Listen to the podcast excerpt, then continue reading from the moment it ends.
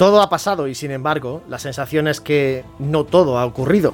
La Semana Santa de 2021 ya es historia y quedará para el recuerdo como aquella en la que nos reencontramos con nuestras hermandades en la intimidad de los templos.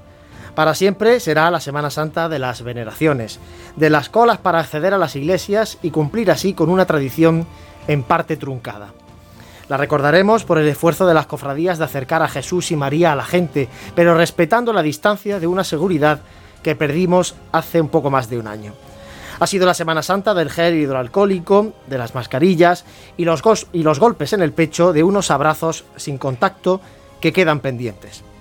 En esta Semana Santa hemos recuperado la ilusión y hemos llorado, como en todas, por los que hemos perdido en este periodo que descontamos del domingo de resurrección pasado al siguiente domingo de Ramos. Pero si algo ha demostrado esta Semana Santa es que el cofrade mantiene viva su devoción y su pasión, que ha estado a la altura de las extraordinarias circunstancias porque confía, porque tiene esperanza. Esperanza en que saldremos de esta situación, esperanza en una nueva primavera, esperanza en que pronto volveremos a manifestar nuestra fe en la calle. Seguro que tú, que has mirado a los ojos de Cristo estos días, que has deseado agarrar la mano de María en ese encuentro fugaz, se lo has pedido en silencio.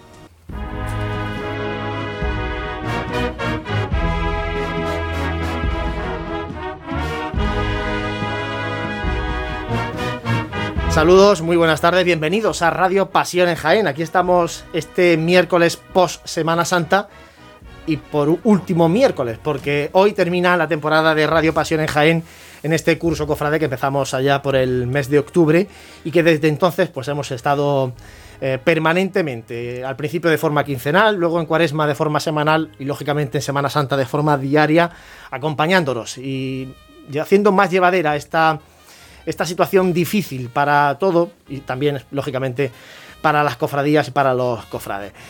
José Ibáñez, muy buenas, compañero. Muy buenas, último programa. 23 programas que hemos hecho esta temporada. 23 más el pregón de extra, 23 más el pregón. es el especial. Bueno. No está mal, no está mal. Eh, Dani Quero, muy buenas, compañero. Pues muy buenas tardes. Ya último programa. Último. ¿Cómo va la resaca de la Semana Santa? ¿Bien? Pues bien, bien. Eh, el lunes costó un poquito, arrancar otra vez, pero, pero bien, sin, mucha novedad. Franco Cubero, muy buenas. Buenas tardes. Ya acabamos, ya hoy acabamos, ya. yo tengo Parece eso que tiene ganas. Hay, algunos, algunos están avisando que nos marchemos ya de aquí, te, digo. No me gusta señalar. José, no me haga hablar. Bueno, reciban los saludos también de Manuel Serrano, que está al frente de los mandos técnicos, como decimos hoy en este último programa de la temporada de Radio Pasión en Jaén.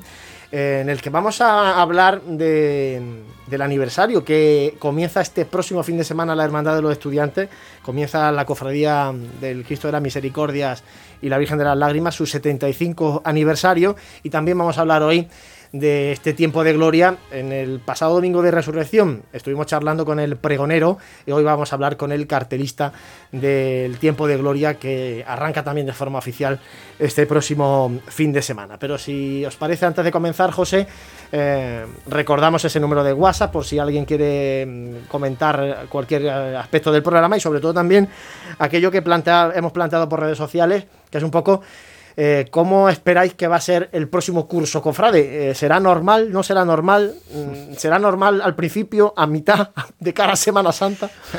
Bueno, pues nos pueden dejar sus comentarios en nuestro número de WhatsApp, ahí nos ha llegado uno, el 644-366-382, o bien pues en el directo de Facebook, en Radio Jaén Cadena Ser, o a través del directo de nuestra emisión de YouTube en Pasión en Jaén. Así que, bueno, pues estamos aquí pendientes de, de todas las vías de comunicación y como siempre, bueno, nos ha llegado también algún comentario a Twitter, que bueno, también lo tenemos aquí, así que bueno, nos haremos eco. Bueno, pues eh, vamos a estar pendientes si queréis trasladarnos algún mensaje de voz o escrito. ¿eh? Lo, comentamos luego en el tiempo de tertulia. Ahora en esta primera parte, eh, si os parece, repasamos un poco actualidad de este, este tiempo de resaca todavía de la Semana Santa. Fran, en esta misma Semana Santa ya se publicaba en el Boja esa convocatoria de subvenciones que anunció el presidente de la Junta un poquito antes de Semana Santa, una convocatoria de 3 millones de euros para los consejos y las agrupaciones de, de cofradía. Cuéntanos un poquito en detalle eh, por dónde van los tiros en estas subvenciones, porque lógicamente las agrupaciones eh, pues están muy atentas y tienen que preparar la documentación para presentarse. Bueno, según el presidente de la Junta, esto era para las hermandades y se canalizaba a través de, la, de las agrupaciones. Ya no sé yo cómo cómo se hará exactamente, ¿no? Bueno, son unas ayudas para la reactivación por parte de las hermandades y de las agrupaciones de actividades culturales, ¿no? Eh, solo pueden eh, presentarse a ellas o presentar solicitud las agrupaciones de cofradías que estén inscritas en el registro de entidades religiosas. el tope que puede recibir cada agrupación viene delimitado por el número de hermandades que la componen. En el caso de Jaén aspira a un máximo de 120.000 euros y las actividades por las que se pueden conseguir financiación es conciertos y actividades realizadas con bandas, edición y distribución de folletos, carteles, libros, vídeos, etcétera, organización y participación en conferencias, proyecciones, jornadas, reuniones y organización y participación en exposiciones, representaciones escénicas o cualquier otro evento cultural. Todo eso hay que hacerlo en el año 2021. En el, Sí, del 1 de enero al 31 de diciembre del año 2021. Y además, eh, no es concurrencia eh, Es por orden de llegada. o sea, que, hay, que, hay, que, estar espabilado y presentar la documentación. Sí, porque ya vamos tarde, eh, se prevé que salga de manera inminente y el plazo para presentar la documentación es un mes. Pero claro, como es por, por orden de llegada a las solicitudes, pues hay que estar avispado. Bueno, hay que estar avispado y, y bueno, pillar algo lógicamente porque se porque se lleve a cabo no eh, todavía hay muchos mucho años por delante seguramente eh, hombre, en verano es complicado organizar cualquier actividad en la ciudad de Jaén por el calor que hace, pero sí que de cara al otoño bueno, el si la pandemia lo permite, se pueden. El presidente de la Junta especificó también claramente que esto era para hermandades que celebrasen aniversarios, celebrasen, celebrasen efemérides. O sea que hay muchas actividades, tanto de la hermandad de pasión como de gloria y la propia agrupación que se puede beneficiar. Además, 120.000 euros una cuantía bastante elevada ¿eh? para Jaén. Bueno, pues eh, estaremos pendientes de, esa convocatoria de ayuda y a ver si eh, a ver cuánto viene para, para Jaén y para, para sus cofradías. Dani, otro asunto. esta semana se presentaba una iniciativa Bendita Gloria. Vamos a explicarle a la gente un poco qué es esto. Bueno, la, la la Concejalía de Promoción Económica y, Comercio eh, va a instalar eh, una serie de ocho, de ocho stands, ocho casetas en, la calle Roldán y Marín. Eh, para promocionar un poco y ayudar a ciertos sectores pues que están atravesando un, poquito unas dificultades con, con, todo este tema de la pandemia. Va de diferentes órdenes y sectores sociales. Va a estar Cáritas, va a estar Mano Unida y uno de los stands va a ser para la agrupación de cofradías. La agrupación de la cofradía lo que va a hacer es, eh, del 8 al 12 de abril, en su stand, van a estar hermandades, eh, tanto de pasión como de gloria, para poder pues, vender su merchandising, productos de repostería si es que los tienen y tal, con el fin de que puedan atender a sus necesidades de caridad para que puedan destinar cada hermandad eh, lo, que saquen, los recursos que puedan sacar a, sus fines caritativos.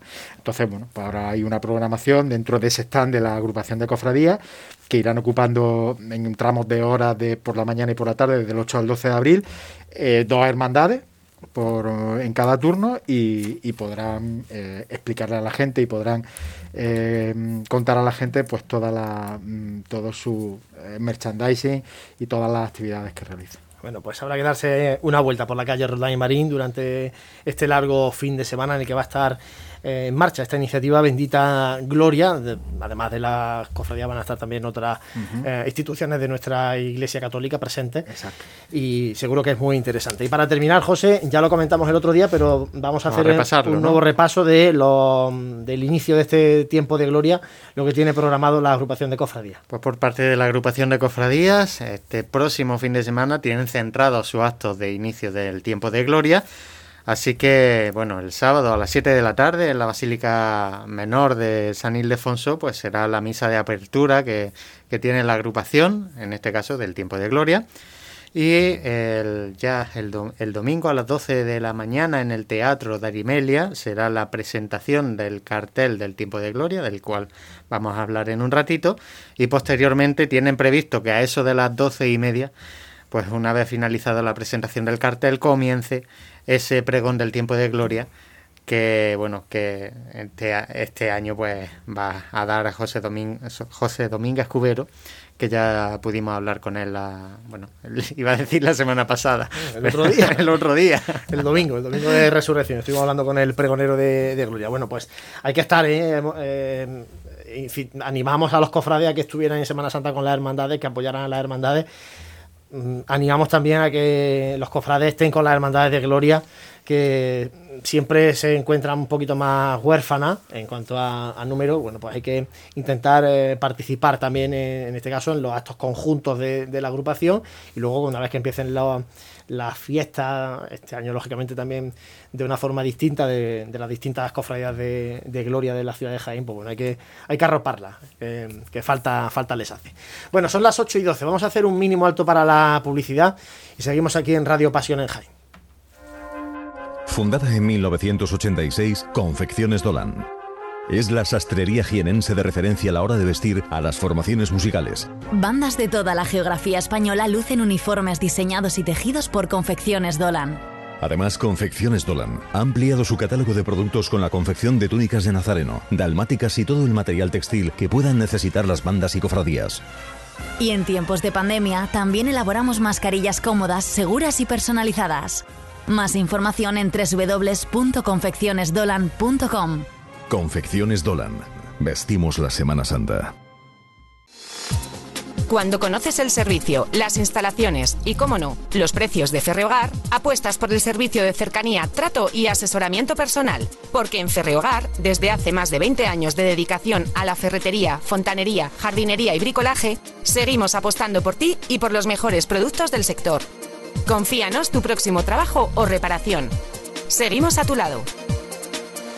Está claro que comer hay que comer. Si además lo hacemos bien, pues mejor que mejor. Cafetería Restaurante Abreuí te ofrece para comenzar sus magníficos desayunos al mejor precio de la zona centro de Jaén. En una amplia carta se encuentran platos típicos de nuestra gastronomía. Y para cualquier tipo de celebración, nuestro gran salón totalmente reformado ofrece muchas posibilidades y siempre con el servicio personalizado al que nos tiene acostumbrados. Esta Semana Santa tú eliges el momento. Te esperamos en Cafetería Restaurante Abreuí, en calle Hurtado 2, junto a la carrera oficial.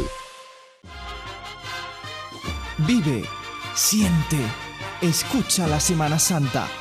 Pasión en Jaén.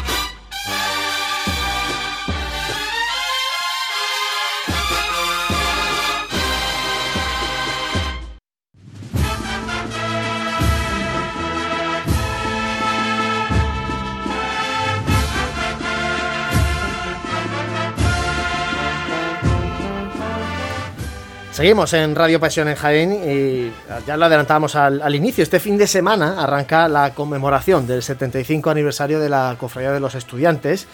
Y para hablar de este inicio de una efeméride tan importante, tenemos eh, a través del teléfono a Vicente Izquierdo como portavoz de esa comisión organizadora de este 75 aniversario. Vicente, buenas tardes.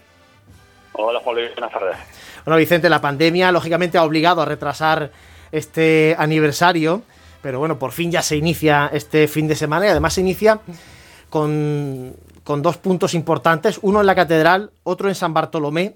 Eh, cuéntanos un poquito qué es lo que habéis programado para este fin de semana y qué es lo que va a hacer la Hermandad de los Estudiantes para iniciar este 75 aniversario. Pues sí, efectivamente la pandemia nos ha trastocado todo el calendario inicial, que los actos eran los que teníamos recogidos, pero ha habido que trasladarlos de, fecha y no queríamos descontextualizar toda nuestra celebración del año 2021, porque verdaderamente en el 2021 cuando se cumple el 75 aniversario de, la cofradía. Y bueno, pues comenzamos el sábado con la presentación de la obra pictórica que será el cartel de, de la cofradía a las 8 en la sacristía de la catedral y a cargo del, del vicario general don Francisco Juan Martínez Rojas. Y el domingo a las doce y media en la parroquia de San Bartolomé pues será la misa de, coincidiendo también con que es el domingo de la Divina Misericordia, y sería tan, en circunstancias normales, celebraríamos nosotros nuestra misa de acción de gracias, pues vamos a tener la misa de apertura de nuestro año jubilar y será en, la parroquia de San Bartolomé a las doce y media. Vicente, para muchos que seguramente le habrá llamado la atención el hecho de que la misa de apertura sea en San Bartolomé, ¿por qué es allí? Bueno, pues eh, tiene un sentido muy muy claro. Estamos en un 75 aniversario y nos eh, conmemoramos ese hecho inicial que dio origen a, la cofradía. La cofradía se funda en el 16 de mayo de 1946 en una reunión en la sacristía de la parroquia de San Bartolomé y estaba presidida por el que entonces era párroco, don Castro Martos Cabeza. Eh, este hombre pues animó mucho a, la cofradía y allí eh, no solamente se funda la cofradía, sino que allí tiene su primera sede canónica. Y la cofradía, aunque su vida eh, estaba, como era lógico, en el convento de Santa Clara, que todos sabemos que está a un paso, a escasamente dos minutos andando, pero la sede canónica la, estaba en, en, la parroquia de San Bartolomé. Y allí permaneció la sede hasta el año 1948 entonces eh, hemos querido conmemorar esa, esa efeméride. Nuestros orígenes eh, están allí. No, pero es que como al final son 75 años de historia, lógicamente las generaciones eh, más jóvenes pues seguramente eh, solamente han conocido la Hermandad de los Estudiantes en la Merced y, lógicamente pues es interesante ¿no? que, sirvan estas efemérides para, para recordar precisamente la historia. Vicente, en esta situación eh, se, antoja complicado programar cosas para dentro de, un mes como para programar un, calendario de, un año completo. además vosotros el aniversario lo habéis planteado, si no me equivoco, hasta septiembre de 2022. Eh, ¿Qué nos puedes destacar de, toda esta programación de actos y cultos de, del 75 aniversario? Sí, mira, mm, efectivamente lo hemos prolongado hasta septiembre de 2022. Inicialmente habíamos querido rememorar un poco lo que hace 25 años hicimos, que ha sido nuestra referencia en la celebración de la boda de oro de la cofradía, es decir, estar un año con, con eventos extraordinarios de tipo eh, religioso, piadoso, de, tipo cultural y caritativo. Eh, esos tres enfoques los hemos, los hemos querido mantener. Como la pandemia nos ha obligado a todo este retraso, pues hemos querido empezar en 2021, como te explicaba antes, para no, salir eh, no salirnos de la fecha propiamente dicha del año eh, que se cumple los 75 años, pero claro, eh, vienen dos veranos por medio para que esos 12 meses los, podamos cumplir. Y bueno, pues yo te, destacaría eso, hemos querido abarcar todo, el, ámbito cultural con un ciclo de, conferencias, está prevista la presentación también del libro de, con la historia de la, de la cofradía, eh, queremos tener a la Virgen en, en, Santa Clara, lo que ya te he comentado de este próximo fin de semana. Eh, en fin, em, una clausura con trigo extraordinario ya para septiembre de, 2022 y una salida extraordinaria. Bueno, mm, en fin, yo creo que la programación es, amplia y bueno, pues creo que estará a la altura de la efeméride que vamos a conmemorar y que creo que satisfará a nuestros cofrades y así lo esperamos. Desde luego con, con, ese empeño, los que hemos formado parte de la comisión y evidentemente por extensión toda la Junta de Gobierno, porque no la quiero dejar al margen, pues hemos trabajado. La conmemoración, Vicente, de un aniversario siempre suele dejar algo eh, material para, la historia. Insignias, marchas profesionales. ¿Qué va a dejar este aniversario para, los estudiantes? Bueno, por lo pronto la obra pictórica de este sábado. Eh, esa va a ser un patrimonio para la cofradía, yo creo que es muy, muy importante. En cuanto a marchas, pues sí, también ya se ha publicado el adelanto de, una marcha que le van a regalar a la cofradía. Eh, hay un grupo de, devotos que está que lleva unos años promoviendo la realización de una corona de procesión para la Virgen, que esperamos que se vea en esa en ese trío extraordinario eh, con el que clausuraremos el, el aniversario la cofradía a través de la Junta de Señoritas pues también ha promovido la realización o está promoviendo la realización de otra salla de procesión.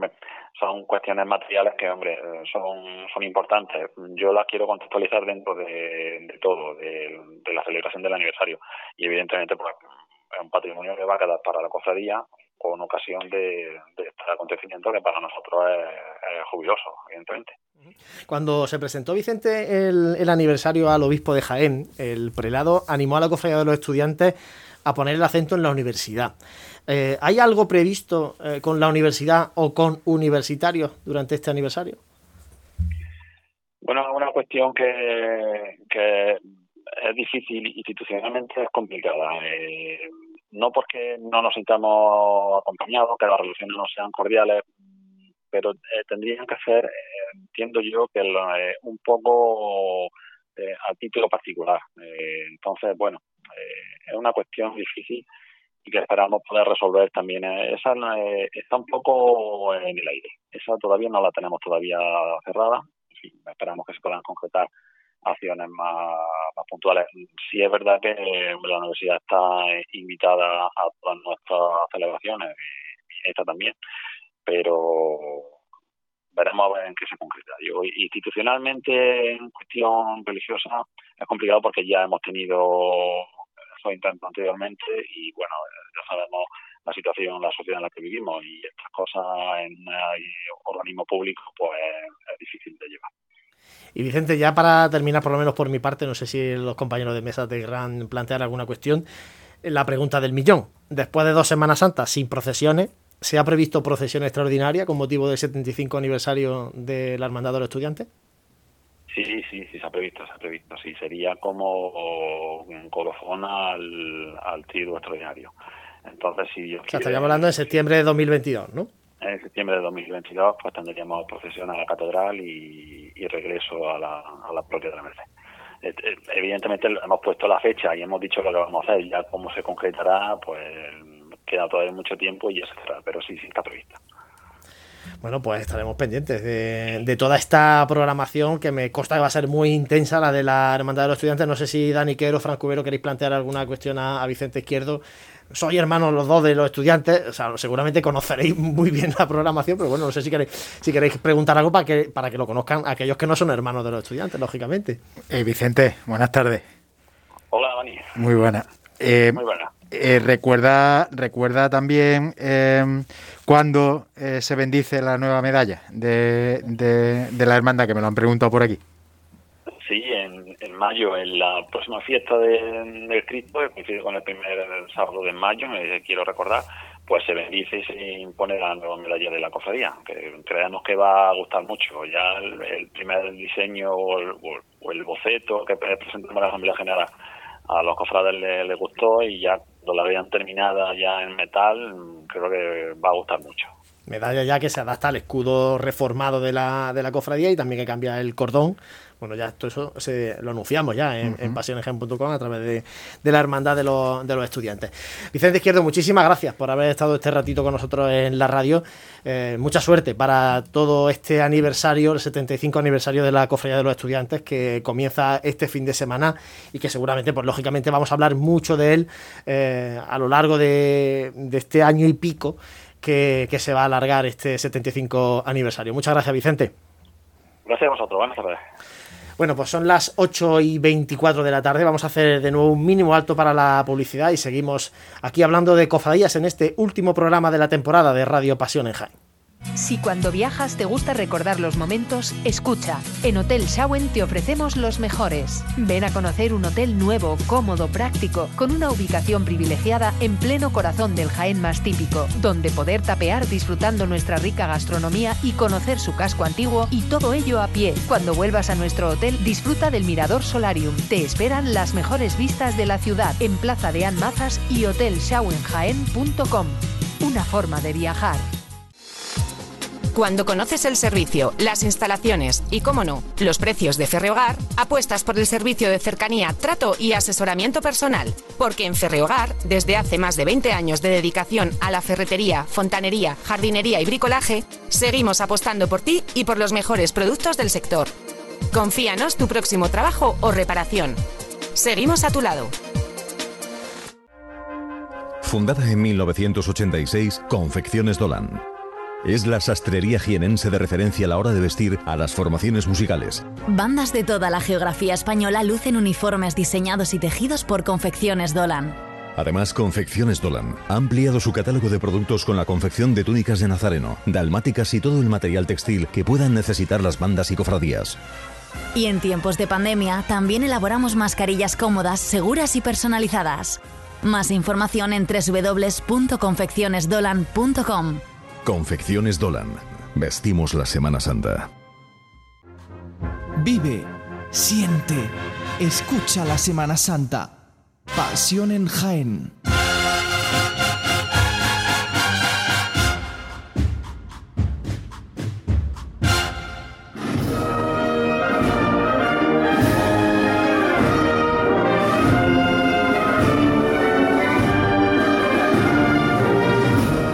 Esta música bella pastora de luz nos eh, invita a hablar ahora del tiempo de gloria. Este próximo domingo a las 12 del mediodía en el Teatro Darimelia se presentará el cartel del tiempo de gloria de este año 2021, una obra de Felipe Herreros que debía haber anunciado las glorias de 2020.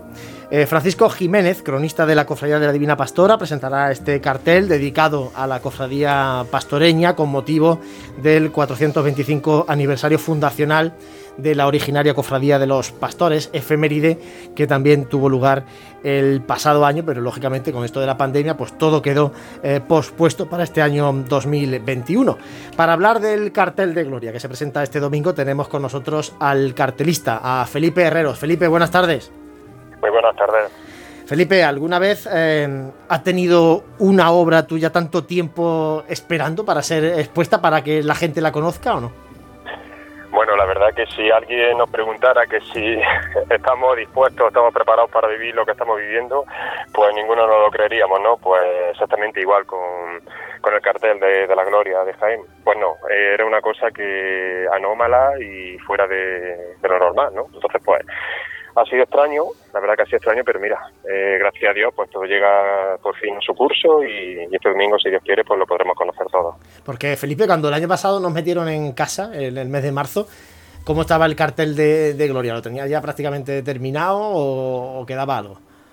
Pues el cartel estaba prácticamente para finalizarlo.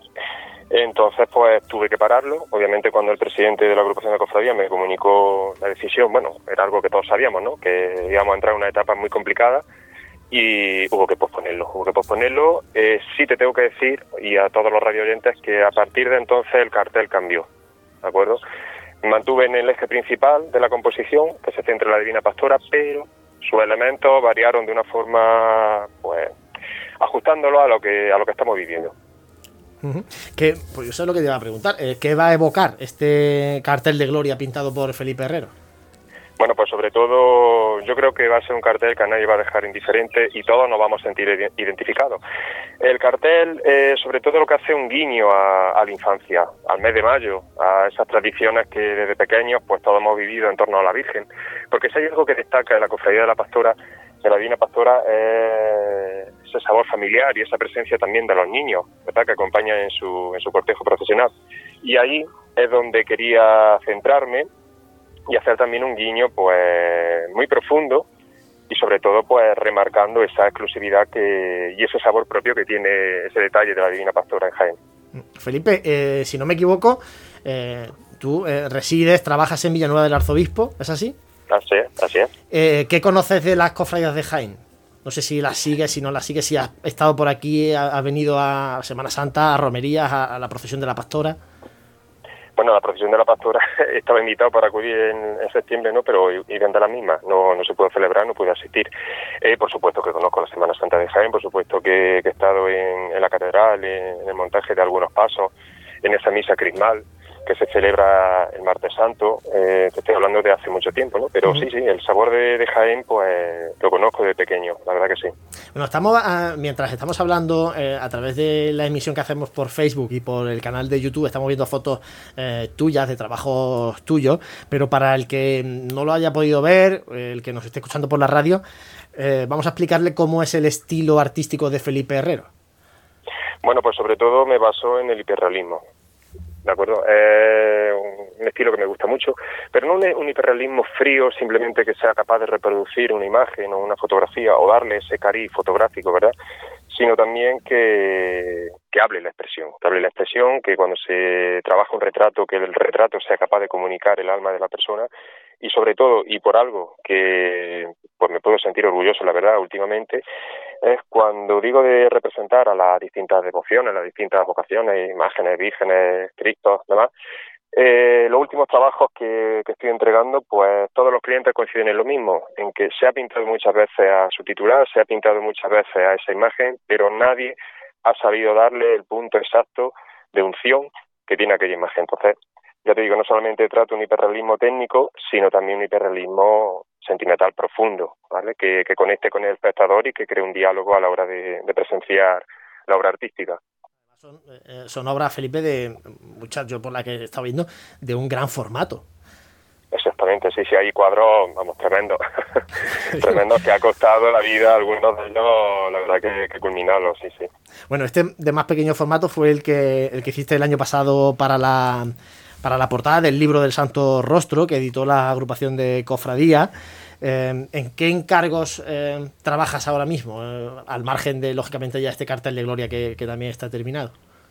Bueno, pues días previos, imagínate, se entregó todo lo que había previsto para Semana Santa y ahora mismo pues me encuentro trabajando en obras que van a ir para Roma, eh, para Calabria, Italia. Tengo también encargos para Castellón, Alicante, Granada. También hay ahora mismo en curso para municipios de aquí de la, de la provincia de Jaén también. O sea que ahora mismo pues hay una, hay una cartera interesante de, de encargo por delante. Eh, te quiere preguntar también una cuestión mi compañero Dani Quero. Dani. Felipe, buenas tardes. Buenas tardes. Muy buena. Una, sí, yo, yo quería preguntarte si este cartel de este cartel de gloria puede ser una forma de, de, de darse a conocer en, en, a las cofradías de la ciudad de Jaén, porque sí que es verdad que, que, has trabajado mucho para, para, cofradías de la provincia, de fuera de Jaén, pero no, pero no tanto para las de la capital. Eh, la verdad que bueno, espero, espero y deseo que, así sea la aceptación del cartel. Sé que a todos nos va a encantar, sé que va a ser algo que, porque una estampa devocional eh, y una y una rogativa plena la que se esconde de, detrás de la composición pictórica. Entonces va a ser un cartel que va a llegar a todos. Eso, eso estoy muy seguro. Con respecto a la cuestión técnica, pues también. También creo que va a ser un aliciente a la hora de, pues, cuando lo vea las distintas hermandades y, y cofrades. Y también, pues, abrimos un, no un, un secreto a voces que todos conocemos. Y es que en Jaén, en Jaén, hay que decirlo, en Jaén hay muy buenos artistas ¿vale? Muchas veces pues parece que miramos hacia otros sectores, ¿verdad? O, otro, o hacia otros distritos, pero Andalucía Oriental está resurgiendo, tiene, no diría los mejores artistas ahora mismo del panorama, pero sí los más exquisitos y sí los más exclusivos, es decir, que miran por sus propias tradiciones, que miran por su propio sabor, y en Jaén, repito, tenemos muy buenos artistas, hay muy buenos compañeros, muy buenos profesionales, y tenemos que comenzar a mirar un poquito por lo nuestro, la verdad que sí. Totalmente de acuerdo, Felipe. Muchísimas gracias por haber estado este ratito con nosotros en la radio y yo viendo un poco todo lo que has hecho recientemente, me atrevo ya a darte la enhorabuena por adelantado, sin haber visto el cartel de gloria que conoceremos este próximo domingo. Muchas gracias, Felipe. Gracias a vosotros y espero que, que sea del agrado de todos. Seguro que sí. Bueno, son las 8 y 34 minutos de esta tarde de miércoles eh, primaveral en la ciudad de Jaén. Después de hablar con el cartelista del Tiempo de Gloria, vamos a dar paso ahora a nuestro compañero Manuel Consuegra, que nos trae el último episodio de la temporada de la sección Pasos en la Historia. Pasos en la Historia. Con el programa de hoy finalizamos la segunda temporada de esta sección llamada Paso en la Historia. Sección con la que hemos pretendido repasar y dar a conocer grosso modo a los imaginarios que han dejado su impronta en la Semana Santa de nuestra capital. Hablábamos en la primera temporada del inicio de las cofradías en nuestra ciudad y repasábamos nombres tan importantes, no solo para el mundo cofrade de nuestra capital, sino para el arte en general, como Sebastián de Solí, autor al que se le atribuye la imagen de nuestro Padre Jesús o las imágenes del Calvario y los dolores de San Juan. Otros autores, como Salvador de Cuella, José de Mora, José de Medina o Mateo de Medina, eran los protagonistas de la primera temporada. Con la segunda temporada iniciábamos el repaso a los imaginarios que no han dejado su obra a lo largo del siglo XX. Es el siglo XX donde se realiza la gran mayoría de las obras de las que podemos disfrutar en la calle de nuestra ciudad durante la Semana Santa, tal y como la entendemos en el día de hoy. Iniciábamos esta segunda temporada ya por noviembre de 2020 con Jacinto Higara. Hablábamos del Cristo de la Buena Muerte y dábamos paso después de este programa inicial a una de las etapas más prolíferas en la Semana Santa de Jaén y esta no es otra que las décadas que siguen a la fatídica guerra civil y guerra nefasta para el patrimonio artístico de la ciudad. La pérdida patrimonial sume en una grave crisis a las cofradías de nuestra capital. Terminada la guerra, la reconstrucción del patrimonio perdido es una prioridad, en la que intervienen decenas de autores. En esta etapa a la que le hemos dedicado la segunda temporada, donde se funda la gran mayoría de las cofradías que realizan su desfile procesional durante la Semana Santa de hoy. La Buena Muerte, la Clemencia, la Borriquilla, los Estudiantes, el Silencio, la Estrella y el Perdón son las cofradías que se fundan en el periodo al que hemos dedicado esta segunda temporada. En esta temporada, donde han adquirido protagonistas los escultores foráneos que realizan gran parte de los encargos realizados. Hablamos a continuación del autor cordobés Juan Martínez Cerrillo, autor de La Virgen de las Lágrimas de la Cofradía de los Estudiantes, imagen realizada para la Cofradía Cordobesa del Calvario y que el autor recupera en propiedad pasando a manos de los estudiantes allá por 1947. Pasábamos a continuación a hablar de Ramón Mateu, autor valenciano que realiza para la Veracruz la imagen de Jesús preso y que restaura las imágenes titulares de la Cofradía del Abuelo, Nuestro Padre Jesús y la Virgen de los. Tras Ramón Mateu hablábamos del sevillano Alfredo Muñoz Arco, autor al que debemos la imagen de la soledad, inspirada en la piedad de la misma cofradía e imagen sustituida por una réplica décadas después. Realiza Muñoz Arco la imagen mariana de la cofradía de la Clemencia, María Santísima del Mayor Dolor. Es el autor también de María Santísima de la Victoria para la cofradía del Resucitado. El granadino Domingo Sánchez Mesa fue el protagonista del siguiente programa autor que nos dejan las imágenes titulares de la Congregación de la Veracruz, el Cristo que da nombre a la cofradía, inspirado en el Cristo de la Misericordia de Granada y Nuestra Señora de los Dolores. Realiza también la imagen de María Santísima de la Estrella para la cofradía de la Alcantarilla. Con posterioridad, el protagonista fue el carmonense Antonio Eslava, discípulo de Castillo Lastrucci, imaginero que realiza Nuestra Señora de la Esperanza, titular de la cofradía del Ya en el mes de febrero nos ocupábamos del afamado imaginero Francisco Palmaburgo, del autor malagueño, destacábamos la realización del Cristo del Perdón y la realización del paso procesional realizado para la oración en el huerto y el de la Virgen de la Angustia de la Cofradía de la Buena Muerte.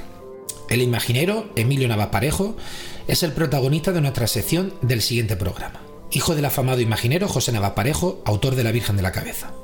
Emilio es el autor que realiza para la Cofradía de la Clemencia la imagen de Jesús de la Caída. Con Constantino Unghetti hablábamos por primera vez en esta temporada de un imaginero nacido en nuestra provincia. A través de su taller realiza Jesús Yacente para la Cofradía de la Soledad. Destaca también este autor por su faceta como restaurador, destacando las restauraciones que realiza el Cristo de la Humildad de la Cofradía del Silencio, el Resucitado o las imágenes de nuestro Padre Jesús, la Verónica, San Juan Evangelista y el Cirineo de la Cofradía de nuestro Padre Jesús y los ladrones de la Cofradía del Calvario de la Congregación del Santo Sepulcro. El cántabro Víctor de los Ríos es el penúltimo autor del que hablábamos en esta temporada. El afamado escultor cántabro realiza para nuestra capital el descendimiento de Cristo para la cofradía de la Buena Muerte. Destacábamos también la numerosa obra que tiene Víctor de los Ríos en la ciudad vecina de Linares, destacando la Santa Cena o el Nazareno de esta ciudad. Con el sevillano Juan Abascal terminábamos la temporada. Del autor sevillano destacábamos su llegada a nuestra capital a través de los hermanos Ortega Sagrista. Para la Semana Santa de Jaén deja el Santo Sepulcro, imagen que sustituye al antiguo Cristo del Sepulcro, Cristo que procesiona desde ese momento bajo la advocación del Calvario. Realiza el paso del misterio del amor para la cofradía del perdón, imágenes que fueron sustituidas por las actuales y que se encuentran en la dependencia de Cristo Rey. Realiza también la imagen de San Juan Evangelista para la cofradía de la soledad. Dejamos para la tercera temporada los autores más cercanos a nuestra época. Estamos en la actualidad ante una de las etapas más prolíferas de la Semana Santa de nuestra capital. Desde que en el año 84 se fundase la Hermandad de la Amargura, son seis las nuevas cofradías que procesionan en nuestra Semana Santa. Además de los dos grupos parroquiales que aumentarán en los próximos años no solo la cantidad, sino la calidad de los desfiles procesionales de nuestra capital. Autores como Dubé de Luque, Navarro Arteaga, Álvarez Duarte, Romero Záfara o Daría Fernández serán los protagonistas de lo que será si Dios quiere, la tercera temporada de la sección.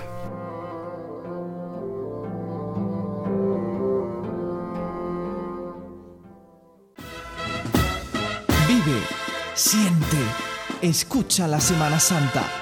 Pasión en Jaén.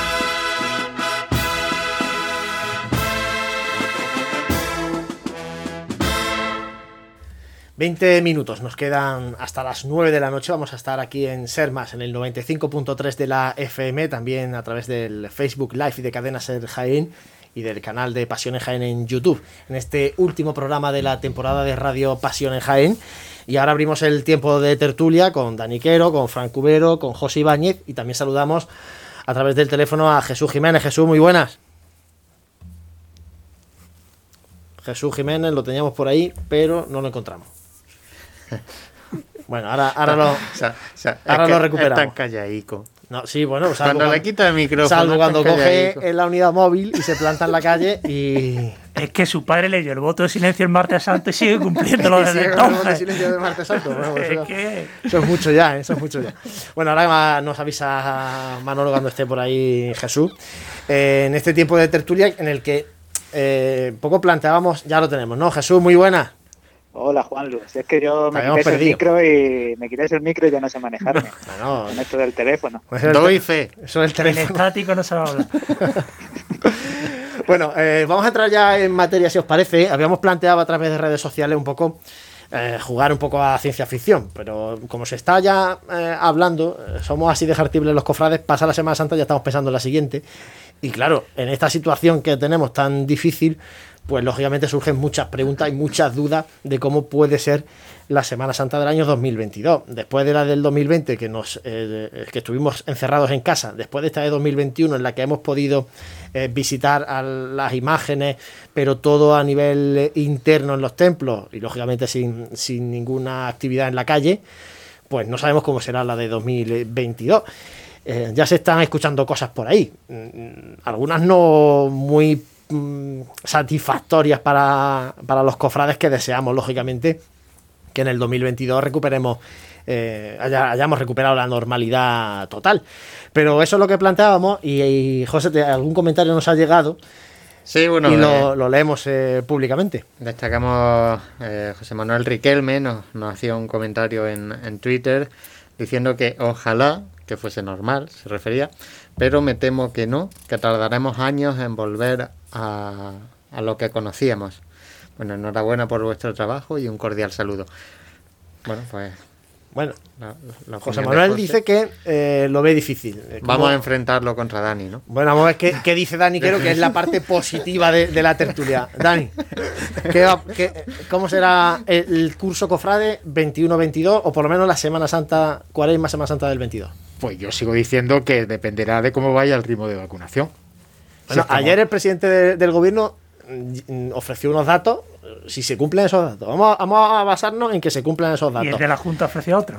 Bueno, a ver, que le hacemos caso. duelo de duelo en, la- en la- en la- en las Pero como, políticas, como pero- en este caso es el gobierno, pero- el que gestiona la- la- las vacunas es el gobierno, Pero eh, independientemente de lo que el gobierno prevea que mm, el porcentaje de población española que tiene que estar vacunada a final de agosto, el que sea, 60, 70, lo que sea, nosotros vamos a centrarnos un poco en lo que será la cuaresma del año que viene. vamos más allá, Claro, efectivamente. si nosotros nos situamos en el umbral de la cuaresma del año que viene, se supone que no el 70%, sino que debería estar vacunado el 100% de la población española vacunable.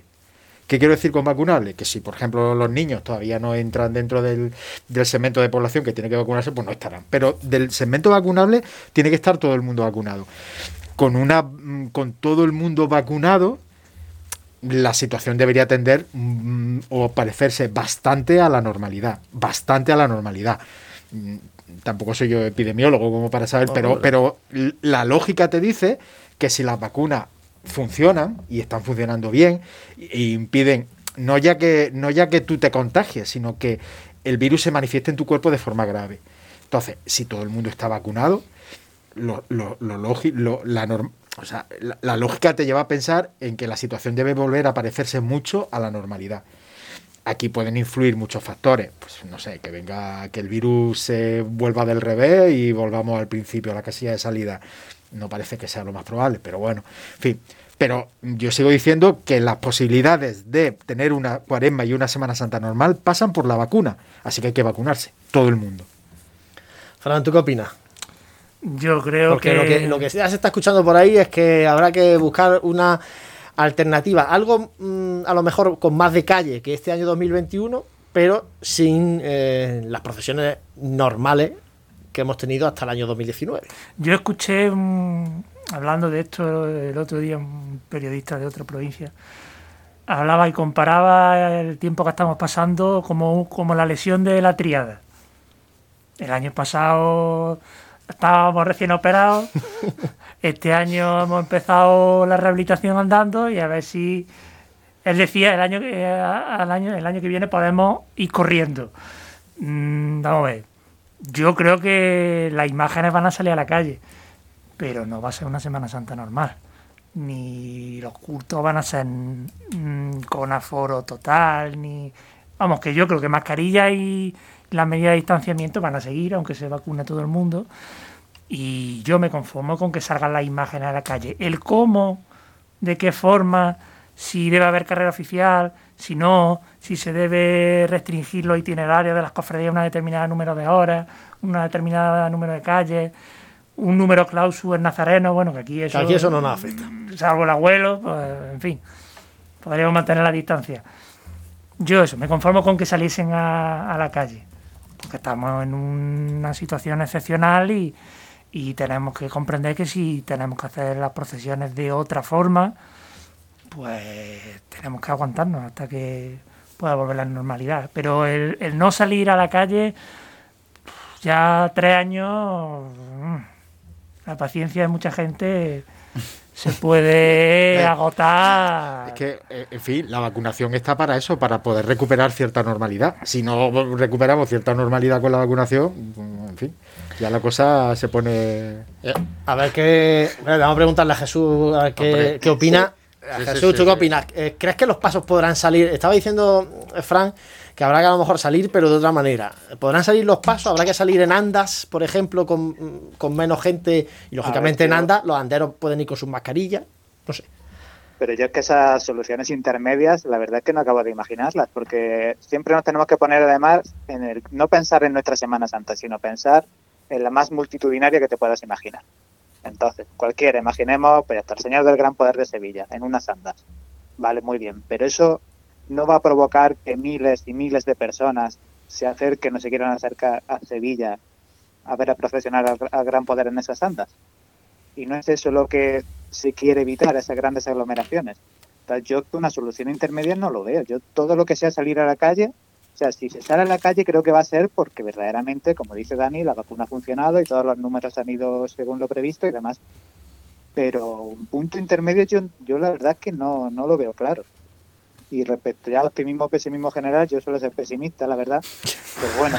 Si es que eres del Atlético, macho. iba a decir yo, si es que lo del Atlético, bueno, ¿qué se lo llevas en, en los genes. Es que se lesiona Luis Suárez hoy. Es una tragedia. Sí, sí, no me lo recuerdes.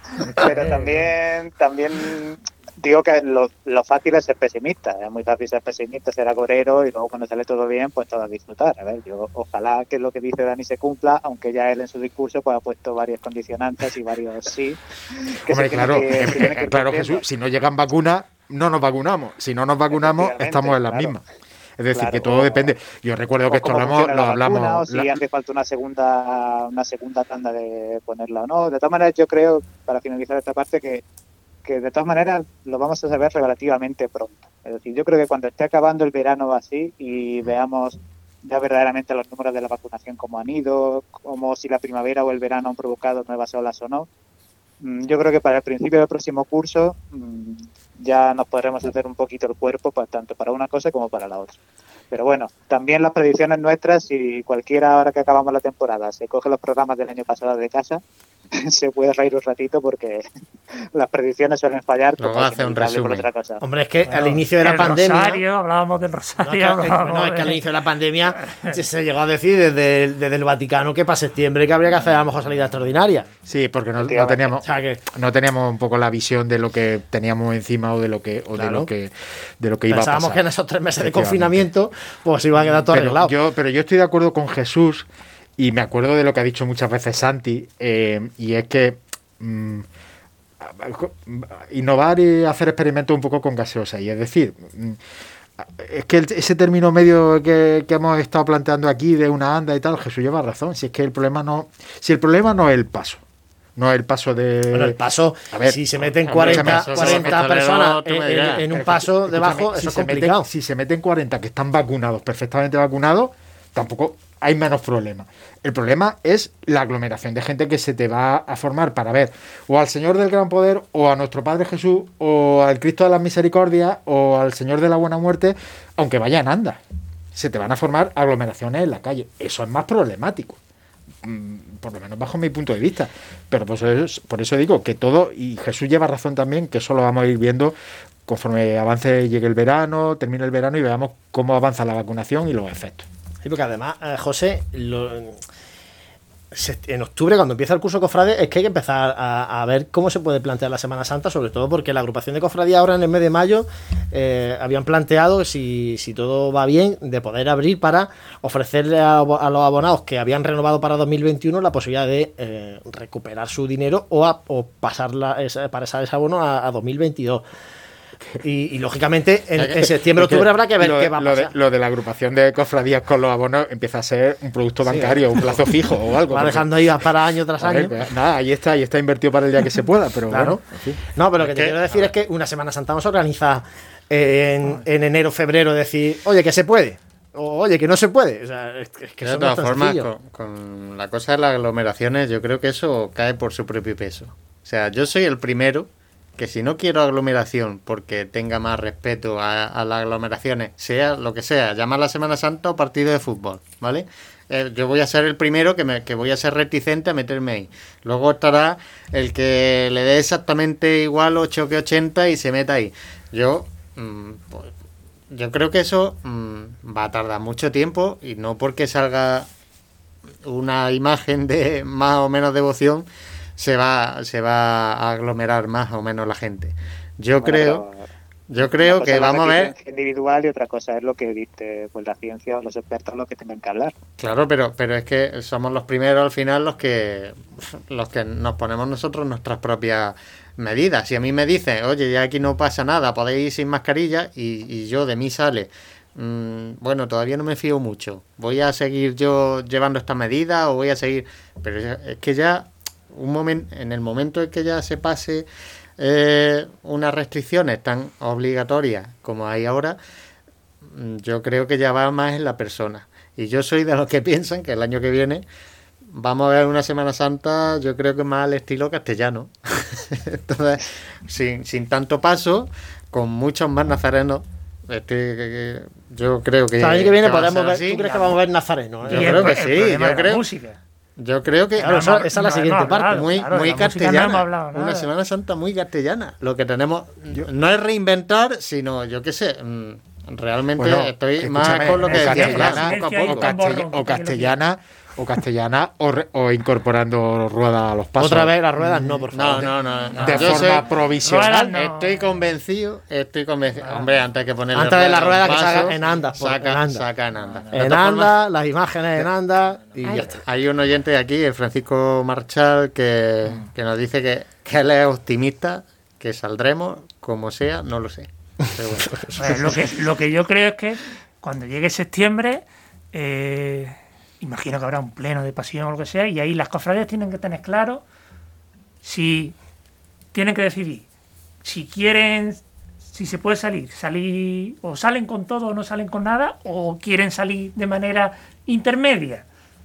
Un sucedáneo que sería. O sea, Y eso tenerlo claro desde el principio para que la agrupación pueda trabajar y si aprueban lo del intermedio con ANDA, se pueda presentar un proyecto a la autoridad, se pueda... Pero- que no quieren salir así, Que- pues que digan desde primera hora, o salimos como hemos salido toda la vida, o Pero no que salimos. yo sigo diciendo que Y el problema, tiene que el claro. ma- yo sigo diciendo que el mayor problema, yo veo más problemas fuera del cortejo que dentro del cortejo. Yo es que Pero es del Dani, cortejo, que si un cortejo va, vamos a ponernos, vamos a imaginarlo, un cortejo con andas, con Nazareno y las andas con la imagen, sin bandas, porque la de las bandas, la decía, la decía Fran, la de las bandas, es que las bandas soplando una trompeta, es, que es complicado que las bandas puedan incorporarse a estos cortejos. Bueno, pero igualmente con sus distancias sin bandas, con pues mucha gente, con mucha gente que le va a dar vuelta a meterse en, en bullas porque tenga no- miedo, como no decía José. confiar- No puedes confiar en la gente que tenga miedo. La medida la tiene que no creo yo- independientemente no, yo- de Ese tipo de Semana. Santa no creo que sea masiva. de creo. todas formas, yo sigo, yo vuelvo a decir que ahí falta el- la variable. Estáis haciendo una ecuación sin la variable vacuna. O sea, estáis haciendo una ecuación con el pensamiento a día de hoy, que, es, lógico, porque, porque estamos, pensamos como co- conforme a lo que nos ha pasado hasta el día de hoy. Y no es difícil, y es muy difícil, porque yo reconozco que es muy difícil, pensar y cambiar el chip, porque es que estamos acostumbrados al, día a día y al machaqueo que llevamos en el último año. Pero eh, si hacemos la ecuación hay que meter esa variable también. Es decir, si tenemos una vacuna que, fa- una vacuna que, que funciona y esta es de primera generación, ojo que luego están anunciadas ya en estudios las de segunda generación que no solo impiden que tú pases mal el virus, sino que además lo contagies.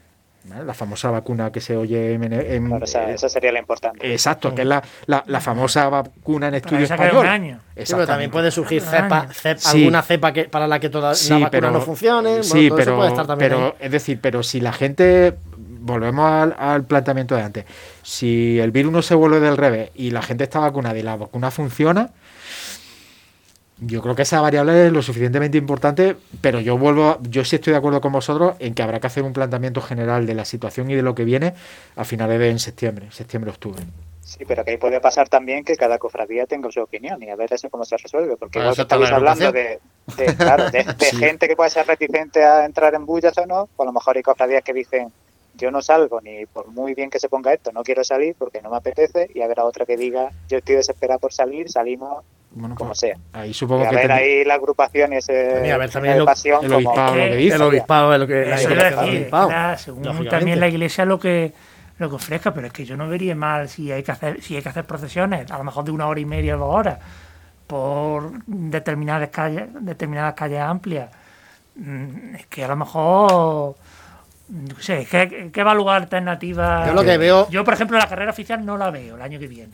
No la veo. el momento de la Avenida de Madrid. ¿Es el momento de entrar a la catedral?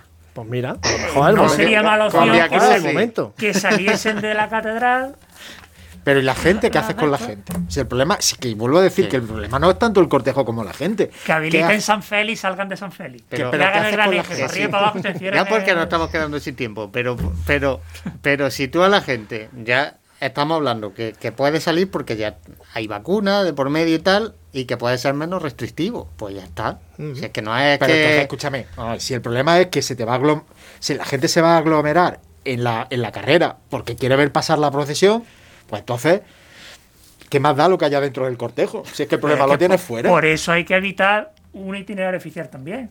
Pero que a lo mejor hay que hacer recorridos más cortos. O, o- o recorrido sorpresa. Recorrido sorpresa. Mira, joder. la, Vir- la Virgen de los Desamparados en Valencia. Esa es buena. La Virgen de los Desamparados en Valencia sale así en el camión. Recorrido sorpresa tres días. No, quiero decir que es que la gente va a ir a buscar la procesión, pase por la carrera, por la Avenida Madrid o por el callejón de Almena. Bueno, Ya está. Ya iremos viendo Ya lo iremos que, viendo, lo Dios que dirá, pasa. Y ya lo contaremos, si Dios quiere, a partir del próximo mes de octubre de nuevo aquí en la radio y, lógicamente, a diario en nuestra web pasionesjaen.com. Jesús Jiménez, muchísimas gracias, compañero. Muchas gracias y rápidamente daros la enhorabuena, sobre todo a los cuatro que estáis ahí, también a Santi que ha colaborado mucho porque no es fácil llevar una temporada como esta adelante, también a Manolo de la SER, a la cadena SER en general, a Radio Jaén, en fin, enhorabuena, otra temporada hecha que no es fácil llevar a cabo estos proyectos a largo plazo. Pues la verdad es que no ha sido, no ha sido fácil para, para nada. Frank Cubero, muchas gracias, compañero. Bueno, muchas gracias a vosotros por, por todos estos meses de estar aquí en la radio. Ha sido un placer, Dani Quero. Muchísimas gracias por otra temporada más y, y en septiembre a la radio Cofrade otra vez. Di que sí. José Ibáñez. Bueno. Apagamos los micrófonos, pero seguimos en internet. Claro que sí, hombre. Yo desca- descansamos de, de los micros, pero ahora hay que volver a, a la segunda parte de este trabajo, que es lo que no se ve. Bueno, y a todos vosotros, muchísimas gracias, gracias a Radio Jaén, a las empresas que han confiado en Pasiones Jaén, a todas las hermandades por la disponibilidad siempre cada vez que la hemos llamado, y a todos vosotros los que estáis ahí escuchando y compartiendo nuestra pasión.